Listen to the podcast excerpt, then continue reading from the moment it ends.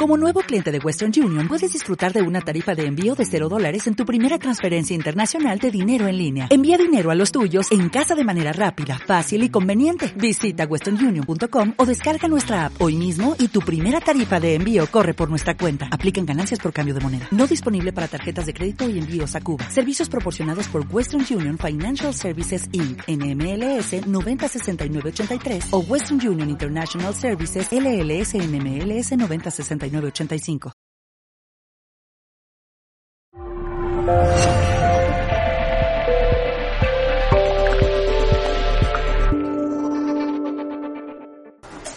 Bueno, pues tenemos pasta, pero cuando yo cojo el grano y lo muelo en molino de piedra, que ahora lo hablaremos, es una cosa y con eso puedo hacer pasta, es una pasta más integral, menos procesada, a nivel de estructura se comporta mejor esto es el, bulgur, que tiene un índice glicémico bajito, ahora hablaremos de él, que es el trigo roto. esta es la típica ensalada libanesa que tiene un granito chiquitito que parece couscous pero que no lo es. Ese es el bulgur.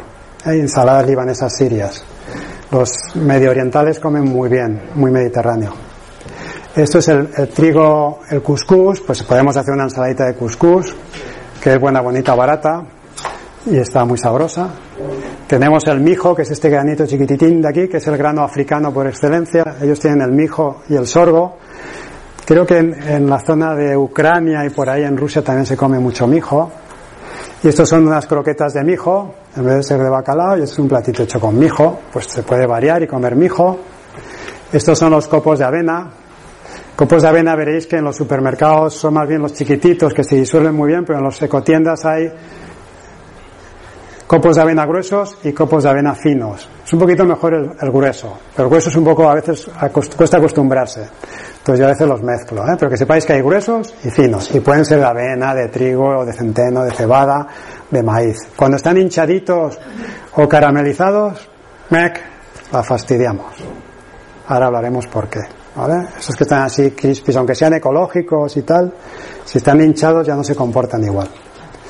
Esto es un muesli, que es un muy buen desayuno. Yo digo que hay tres desayunos, el muesli, una buena tostada de buen pan que hemos visto con un poquito de aceite, un poquito de miel, un poquito de mermelada o un tomatito rallado. O sea que estaría el pan, que sería un poco el desayuno más nuestro. Tendríamos los copos, que sería un poco la gacha que se comía antiguamente en España, que son cereales tradicionales. Y luego tenemos las sopas más orientales de verduras, que son sopas de verduras con algún fideo, con algún arroz, con algún copo de avena, que aquí no hay tanta costumbre. Pero está muy rico en invierno, ¿eh? el desayuno de verduras. Esto es el, un artículo publicado por Fardet. Remesí es un autor también de la misma universidad que es muy bueno, se acaba de jubilar, esto es del 2007. Y las principales técnicas de procesada para la obtención de productos alimentarios para el desayuno son la producción de copos, la cocción tradicional, galletas, copos de maíz, la cocción de extrusión, la extrusión son esos que se hinchan, eso se llama extruir. Eso rompe la estructura y, y cambia la biodisponibilidad de los nutrientes y puede favorecer los picos. ¿vale? Y tenemos la coextrusión, lo hincho y lo relleno de chocolate. Ese ya es el extremo de, del procesamiento, ¿vale? Estos procedimientos suponen generalmente la gelatinización completa del almidón, ahora veremos lo que es. La tecnología de los copos simples es la menos destructiva, ya que los cereales están todos aplastados y precocinados. A veces están precocinados, a veces están solo aplastados. ¿eh? Entonces, estos aconsejan los copos como la mejor forma de desayunar dentro de las pautas mediterráneas o las gachas antiguas. Esto es el, me vino a pie cuando estaba preparando la charla. Esto es un, el diario médico, conocéis el diario médico, ¿no? Que es un diario gratuito que se reparte en los centros de salud. Bueno, es muy oficialista. Del 2017 dice el editorial, es el editor. La palabra mágica para adelgazar, menos. Es un nombre sencillo, es un nombre sencillo. Vale. Entonces, ¿qué dice? La semana pasada, esto es la editorial. La Fundación Española de Nutrición aconseja fomentar el consumo de avena planta tradicionalmente forrajera, dice el editor, en la población española debido a sus beneficios nutricionales. A este paso acabaremos pastando junto al ganado o comiendo plancton como los besugos. ¿eh? Ya hay algún restaurante Michelin que los usa como lecho culinario para sus platos pesqueros en emulsiones nitrogenadas. Esto es una visión ¿eh? del editor del diario médico en que cuando una fundación aconseja a los copos solo se le ocurre decir que si somos forrajeros, que si comemos como el ganado.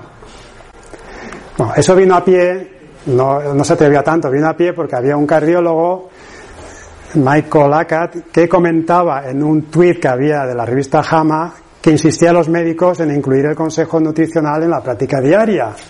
Y este cardiólogo dijo, en un ataque de rebeldía y hastío profesional respondía a dicho tuit, no lo pienso hacer, me niego a seguir las guías dietéticas y a recomendarlas a mis pacientes. Bueno, tú como cardiólogo puedes decir que mi función es la cardiología y puedes decir que lo tuyo no es la nutrición y que no es mi campo y que yo no estoy para ello. Bien, sería respetable. Pero por lo menos tienes que ofertar a tus pacientes y clientes una vía de salida porque si tú no consejo que acabas de hacer un infarto, o eres hipertenso, o tienes el colesterol por las nubes, o acabas de hacer un ictus, o puedes hacerlo, y tú, tu único consejo, usted cómame y no se preocupe por nada, pues hay mucha evidencia científica detrás que nos dice que la, alimentación tiene mucho peso ¿eh? en la aparición de esas enfermedades. Entonces, bueno, es un comentario aparte.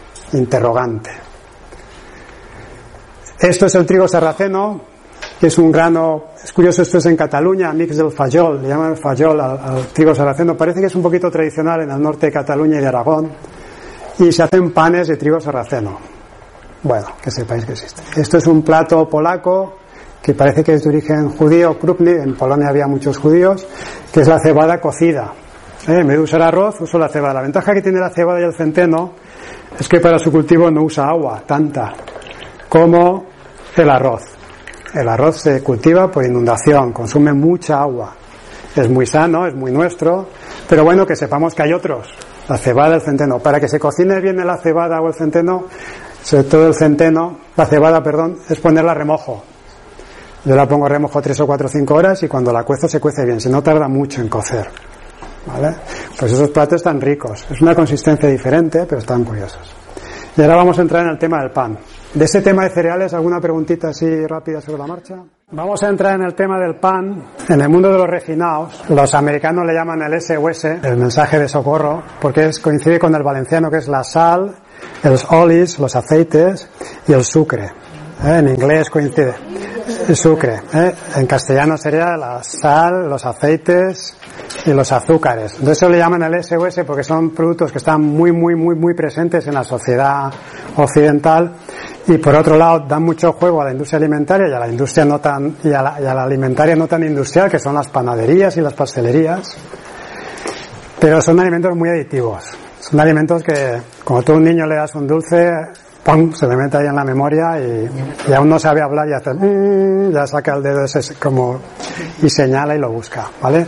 entonces dentro del azúcar del sucre de sugars pues las harinas refinadas no es exactamente lo mismo, pero yo a las harinas blancas le llamo el excipiente perfecto a nivel industrial y a nivel de hornos y panaderías y pastelerías para meter el SOS. Entonces yo creo panes y, saladitos muy golosos que se comen muy bien y creo una bollería, una repostería a nivel del horno de la esquina y de los supermercados y de la industria alimentaria que son muy resultones y a todo el mundo le gusta. Luego está el tema de los ganchitos y los paquetitos. Pues ahora estábamos en el bar y una madre le ha comprado a una chiquilla de 2-3 años un paquete de papas.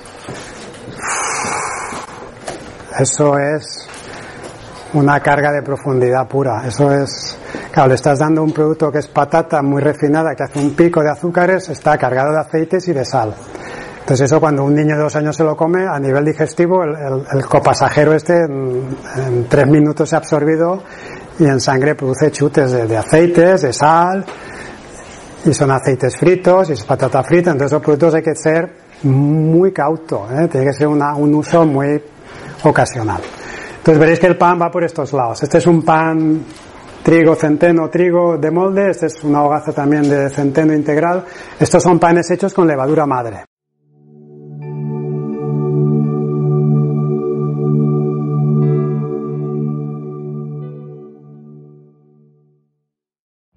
Every day, we rise, challenging ourselves to work for what we believe in.